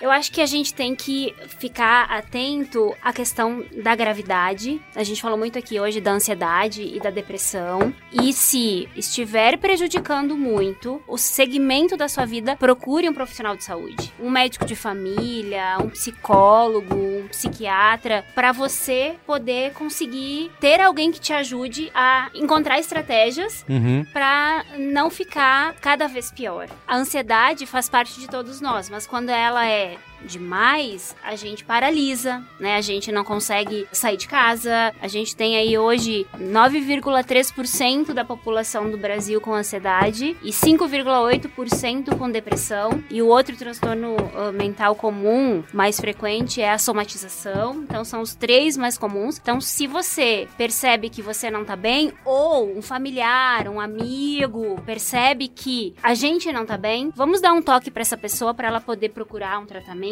porque muitas vezes a pessoa não Isso. consegue se perceber. E tipo- Ansiedade, depressão ou qualquer outro problema de saúde mental tem tratamento. Acho que isso que você falou é incrível. Por que, que a gente vê o diabetes, a hipertensão, tem, o- Tem uma doença Vai e lá, cuidar, toma um né? remédio, faz o exame. Agora, se eu tô com um problema de saúde mental, por que, que ainda é um tabu, Exato. né? Por que, que Não, eu não posso. Por que, que é difícil pra mim procurar? Sem contar que problemas de saúde mental são fatores de risco pra várias outras doenças que as pessoas veem como essa, assim. Ah, É, essa? gastrite, Exato. Então, saúde tipo, mental. é, saúde mental é fator de risco pra um monte de doença. Um monte de doença do coração, é, pra, diabetes, pra própria diabetes, pra síndrome de, sei lá, pra processos inflamatórios do corpo, que gera um monte de doença. Na verdade, tá tudo a conectado. gente é um Nossa- organismo, né? A nossa saúde, ela é, É, integrada. Nós somos um, A gente né? é um só. O físico e o psíquico são É. super conectados. Da mesma forma, se eu tô com um problema de saúde, se eu tô com dor, isso também Vai afeta a minha nossa saúde, saúde mental. mental. Exatamente. né? Então são, é muito interconectado. Uhum. É isso. Procure ajuda, né? Procure um profissional de saúde que isso tem tratamento. Você vai viver melhor. né? Acho que é isso muito legal. Nossa, é mó Eu legal. demorei mó tempo, mas é muito legal. É mó da hora.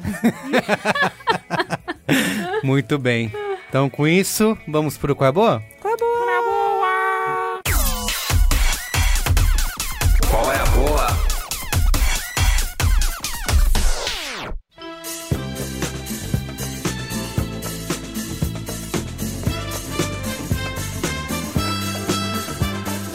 Quem quer começar aí com qual é boa? Ah, eu vou começar, que eu tô desgraçada da cabeça. Então vai. Ah, ser. fala aí, fala aí. com esses, essa série, esse documentário. Esse documentário se chama Don't Fuck With Cats. É uma série documental da Netflix. a cabeça da galera, né? Nossa senhora. São três episódios, né? Três ou quatro São episódios. três ou né? quatro episódios, aí me esqueci quantos são. Três ou quatro episódios. Faz uma sinopse aí, sem Cara, é spoilers. tão difícil. Assim, É é, real? É real. É, Gosto. Tem Tá. que dar um spoilerzinho de leve pra, dar pra um conseguir dar a sinopse. Então né? vamos lá. Essa história é uma história de um... Sabe o que, que eu lembrei? Desculpa, você, você fez parte integrante desse momento. Daquele episódio que a gente gravou do Braincast, acho que foi o primeiro que você gravou, talvez, que era de detetives online, né? De detetives virtuais. Ai, sim. Que foi bem no, A gente discutiu aquele caso quando teve o atentado à bomba em Boston, Sherlock Holmes, né? Sherlock Holmes Isso. virtuais. E vindo essa série, eu lembrei muito dessa discussão que a gente teve, porque é exatamente isso, né? É, exatamente. São os detetives virtuais Muito tentando bem. desvendar um. Muito bem pontuado, Carlos Merigo. Eu jamais teria me lembrado. Obrigado por ouvir. Trazer isso.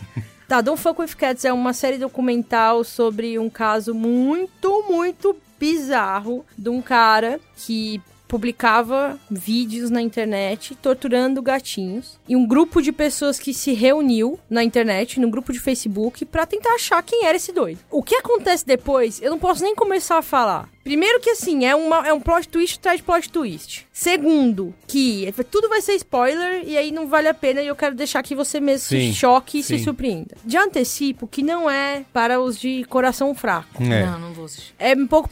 tem, é, tem imagens. Eles tentam esconder e eles tal, eles mas é- insinuam, é, só que assim, eu... perturbador de é qualquer perturbador, forma. tipo, Isso. não é que nada, nada é explícito, nada, não- isso, não, é. não aparece nenhuma imagem gráfica chocante. Só que os fatos em si são fatos chocantes. Isso. Então, por mais que sejam imagens que não estão graficamente mostrando, mas insinuam, eu acho difícil de lidar. No entanto, Elas dão alimento demais pro espaço vazio. É. Isso, isso. E aí a Nossa, gente- brilhante. É uma série que. A história é uma história surreal, que eu acho que vale a pena pela história, a própria existência da história, mas eu gosto muito como a narrativa desse comentário foi construída, porque qualquer outro contador de história teria feito contar a história ao contrário. E a pessoa que escreveu esse, esse roteiro escolheu contar a história, começando a partir partindo do- dessa comunidade de Facebook que se reuniu pra tentar identificar esse cara. Eu fiquei. A minha cabeça explodiu mesmo. É muito bom. Assisti É tudo na, assisti na sequência. É impressionante? É, não é impressionante. Eu sou facilmente impressionante. Ah, então, então É, então mas- não é, tá bom. não É, não vejo, não não ver. Mas assim, eu assisti um episódio atrás do outro. Ah, você não para de ver. E é. é. uma história muito louca. É. E você. Nossa, sério, eu, eu queria falar mais coisas que eu queria falar sobre. Mas, assim, é te faz questionar sobre a profundidade de bizarrice da mente humana também, entendeu? Que as pessoas são capazes de fazer. Queira ou não, é bastante sobre saúde mental também. Don't Fuck With Cats. Don't né? fuck with cats. Tá no Netflix. Bom, eu quero. Meu qual é boa? Assisti um monte de filme aí nessas férias. Mas eu queria falar um dos que eu mais gostei, que tem um pouco a ver com o tema aqui de hoje, que é o filme Um Lindo Dia na Vizinhança, que é com o Tom Hanks, dirigido pela Marielle Heller. Que é, eu já tinha recomendado aqui no Qual é a Boa, acho que o Marco Mello também chegou a falar sobre o documentário Won't You Be My Neighbor, que conta a história daquele apresentador de programas infantis nos Estados Unidos, que é o Fred Rogers. Esse documentário também assista, que é muito legal, acho que você vai até gostar mais do filme. E é um cara que passou a vida criando esses programas infantis e tratando de temas super pesados para. Por exemplo, ele falou de guerra, falou de divórcio, enfim, tudo que afetava a vida das pessoas e que as crianças não tinham, fazendo aqui entre aspas, idade para entender o que estava acontecendo, ele conseguia fazer isso naquele programa infantil que ele escrevia, né? Ele roteirizava, apresentava, fazia as músicas e tudo, ele era o criador. Ele trazia esses temas para explicar isso para as crianças. E ele virou um cara super famoso, um ícone americano né, nos Estados Unidos por ser essa figura super empática e afável e gostar de todo mundo. Tanto que uma coisa que o documentário faz bastante, todo mundo além do documentário ah, durante décadas tentou, o que que esse cara tem de errado, né? Nunca conseguiram descobrir nada. Enfim, ele é esse cara que transformou a vida de muita gente, marcou a infância de muita gente. Aqui no Brasil ele não é conhecido, bastante conhecido nos Estados Unidos. E aí tem esse filme que é Um Lindo Dia na Vizinhança, onde o Tom Hanks faz o papel dele, né, do, do Fred Rogers, e que vai contar pela perspectiva de um jornalista. Caramba, desculpa, ouvinte, pelo. Pela Furadeira, abdução. martelo, é. E esse jornalista, ele, vai, ele é, tem incumbência pela editora dele de contar a história do Fred Rogers, aí ele vai entrevistar, né? É, obviamente ele tem questões, né? O jornalista acaba se descobrindo com as suas próprias questões. E o que eu acho mais legal do filme é que ele fala de coisas que eu me identifiquei muito. Primeiro, passei o filme inteiro com lágrima nos olhos, né? Pela própria figura dele, como o Tom Hanks interpreta esse personagem. Tem uma cena no restaurante, que eu não quero dar spoiler, mas que é super incômoda e ao mesmo tempo super emocionante. E tem uma coisa que ele fala, o cara pergunta, um jornalista pergunta qual que é o, o segredo dele, né? O que, que ele tem pra ser esse cara que é super, que se importa com as pessoas, que é super empático e tá ali, consegue fazer com que você abra o seu coração. E ele falou duas coisas que eu me identifico muito e eu tento, tenho tentado fazer e tem a ver com essa história do celular que eu contei, que ele fala assim, o que eu faço é estar presente, né? É tá 100% presente quando eu tô conversando com você e também não tá pensando em outras coisas que eu quero fazer. Porque eu me identifico muito com isso, porque eu tô sempre fazendo uma coisa pensando na próxima. Né? Ah, eu tô fazendo isso, mas depois eu vou fazer tal coisa. Até me divertindo. Ah, eu vou escolher um filme para ver ou um jogo para jogar, mas eu tô pensando naqueles que eu não tô jogando, naquilo que naqueles que eu não tô vendo ou nos livros que eu tô deixando de ler, né? Não é só no trabalho, no dia a dia, é até no, no, no lazer, é sempre isso, fazendo uma coisa pensando no que eu poderia estar tá fazendo. E ele fala sobre isso, né? Eu tô 100% do tempo aqui e não tô pensando em mais nada. Enfim, acho que é um filme muito bom, acho que um dos melhores filmes que eu vi nessas férias, Um Lindo Dia na Vizinhança. Show. Quem mais? Amanda ou Fabiana quer Pô, fazer um qual é suas dicas são muito boas. Eu não tenho. Eu tenho um podcast maravilhoso chamado Esquizofrenóias. Pode, pode falar, faz é o uma menina jabá. aí. assim, ela, ela é meio. Ela grita um pouco no microfone, mas ela, ela tenta, ela, ela ouve as pessoas. Às vezes ela interrompe um pouco, mas ela tenta falar de saúde mental. O que, que você faz em esquizofrenóis? Um episódio você entrevista pessoas? Como é Eu que é? recebo uma pessoa que tem uma condição, pode ser transtorno bipolar, esquizofrenia, ou ansiedade, ou temas mais é, da vida real, maternidade, etc. Uhum. Da vida real, não, que eu digo é mais que não são um espectro, não, não fazem parte de uma condição. Tento humanizar, né? Mostrar que a pessoa que tem depressão, ela não. Eu tenho depressão, eu não tô triste aqui, não tô chorando, ou, ou não tenho uma, uma manifestação de transtorno bipolar, que é um episódio de mania totalmente eufórica, querendo, querendo tirar a roupa. Pode acontecer? Pode.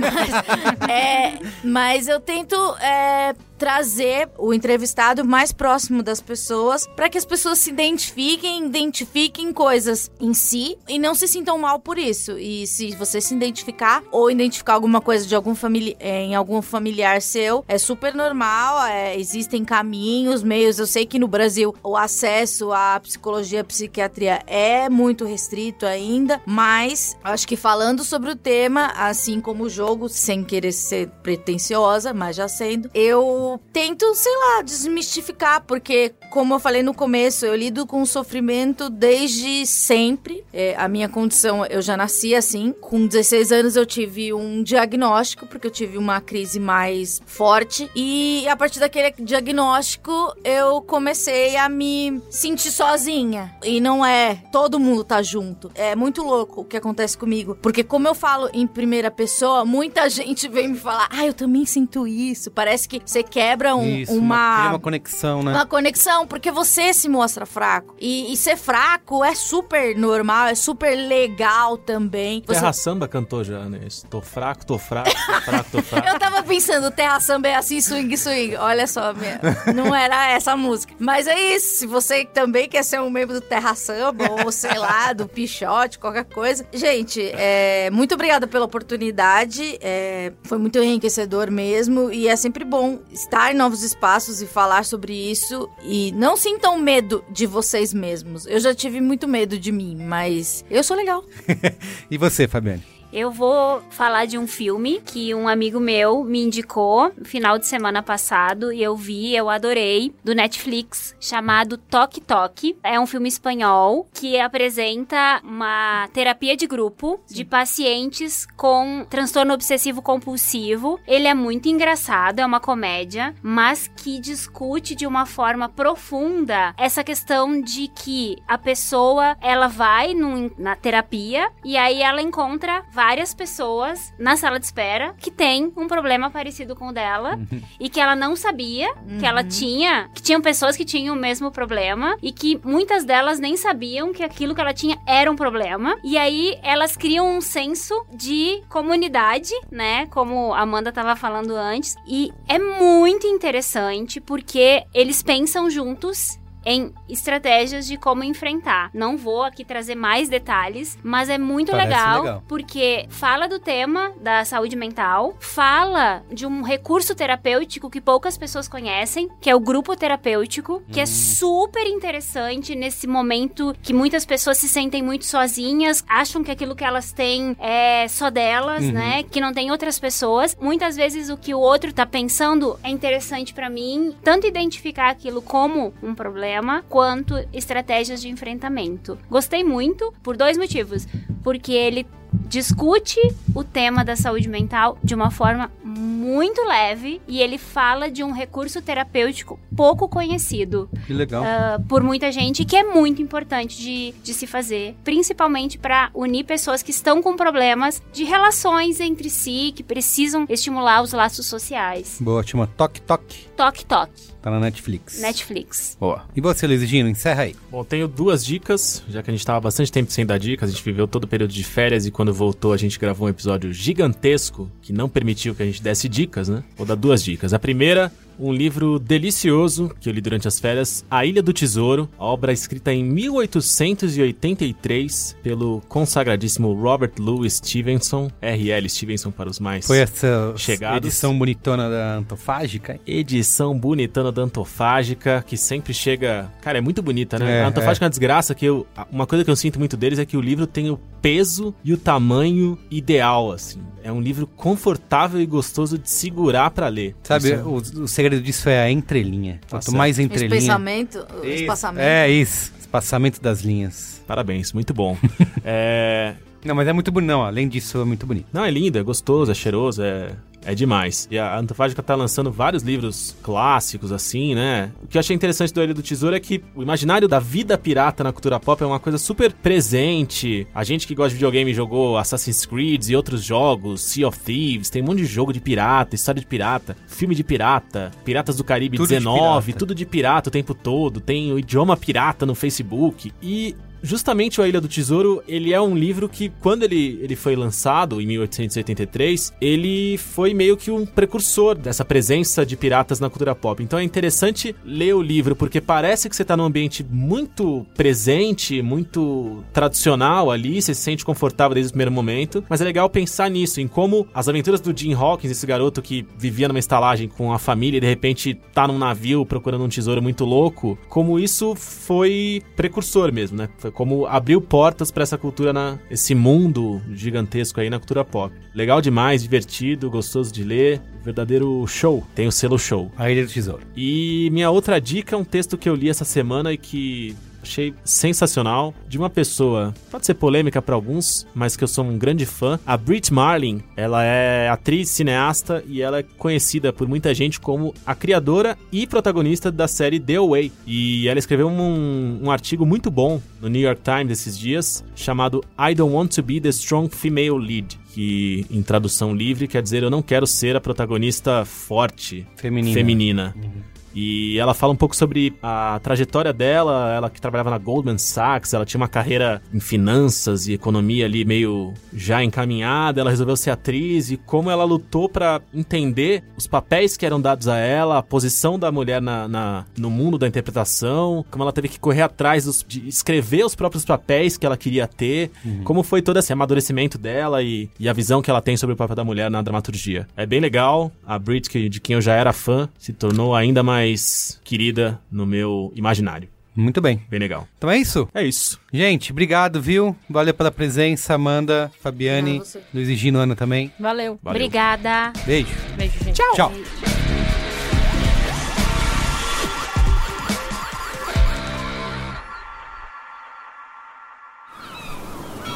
Este podcast foi editado pela Maremoto.